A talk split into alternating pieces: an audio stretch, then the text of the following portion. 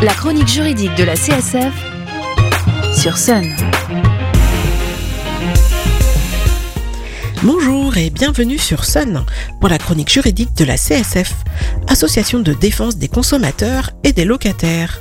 Et aujourd'hui, vous êtes un consommateur ou une consommatrice qui change de médecin suite à un déménagement et qui ne comprend pas pourquoi, à la fin de la consultation, on vous demande de régler une somme bien supérieure à ce que vous aviez l'habitude de payer avec votre ancien docteur.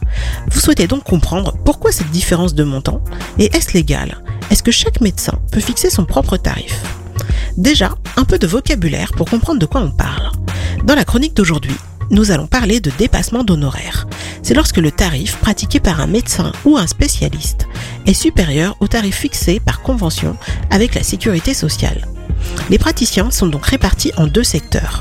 Ceux qui pratiquent sans dépassement, le tarif de base fixé par la sécurité sociale, c'est ce qu'on appelle le secteur 1. Souvent, on entend conventionné secteur 1 ou médecin conventionné secteur 2. Dans le secteur 2, justement, ce sont des médecins conventionnés à honoraires libres. Ils fixent leur propre tarif au-dessus de la base fixe de la Sécu. Et la différence entre leur tarif et le tarif d'un médecin de secteur 1, eh bien, c'est ce qu'on appelle un dépassement d'honoraires. Mais il doit être défini avec tact et mesure, car ces dépassements ne sont pas remboursés par la sécurité sociale, même s'ils peuvent être pris en charge par votre mutuelle. Après, parmi les praticiens du secteur 2, il y en a qui ont signé un contrat destiné à limiter le montant de leur dépassement d'honoraires. C'est ce qu'on appelle le contrat OPTAM, option pratique, tarifaire, maîtrisée. Dans tous les cas, pour informer les patients, les tarifs de consultation doivent être affichés en salle d'attente.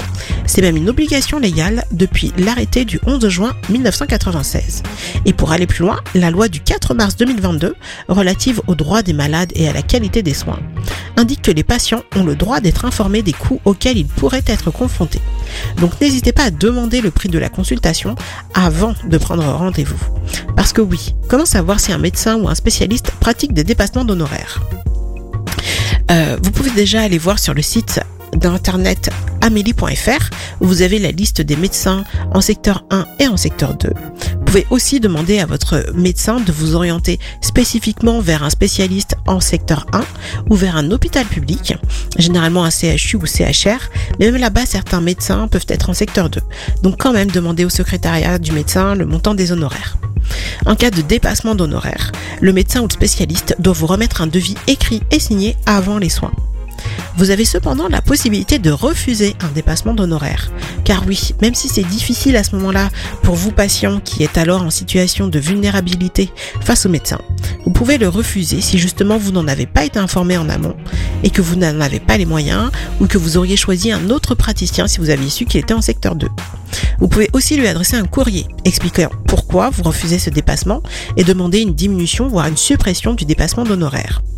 En cas de défaut d'information, ou si vous estimez que le montant du dépassement est abusif, vous pouvez saisir la CPAM, la caisse primaire d'assurance maladie, ou l'ordre départemental des médecins par courrier.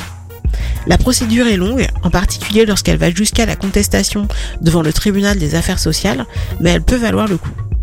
Donc voilà, le dépassement d'honoraires est légal, c'est une démarche individuelle qui quand même pose question car elle maintient les inégalités d'accès aux soins et les discriminations. Aujourd'hui, les médecins militent pour une revalorisation du tarif de base fixé par la sécurité sociale. Et bien qu'elle soit légitime pour les médecins du secteur 1, on peut nous aussi légitimement se demander mais que feront les, praticiens du secteur 2 Vont-ils augmenter leur dépassement d'autant? Arriverons-nous alors à des dépenses de santé aussi élevées que dans d'autres pays pas si éloignés? Face à ces questions, seule l'action collective peut faire évoluer les choses. Pour plus d'infos pour vous aider dans vos démarches, vous pouvez contacter la CSF de Nantes au 02 40 47 56 33 ou la section CSF de votre commune. Vous pouvez retrouver cette chronique en podcast sur le site internet de Sun, leçonunique.com et sur l'appli MySun. Nous nous retrouvons dans deux semaines pour une nouvelle chronique, toujours sur Sun 93 FM à Nantes, 87.7 à Cholet et on plus dans plein de communes. D'ici là, portez-vous juridiquement bien. La chronique juridique de la CSF, c'est le jeudi matin sur Sun.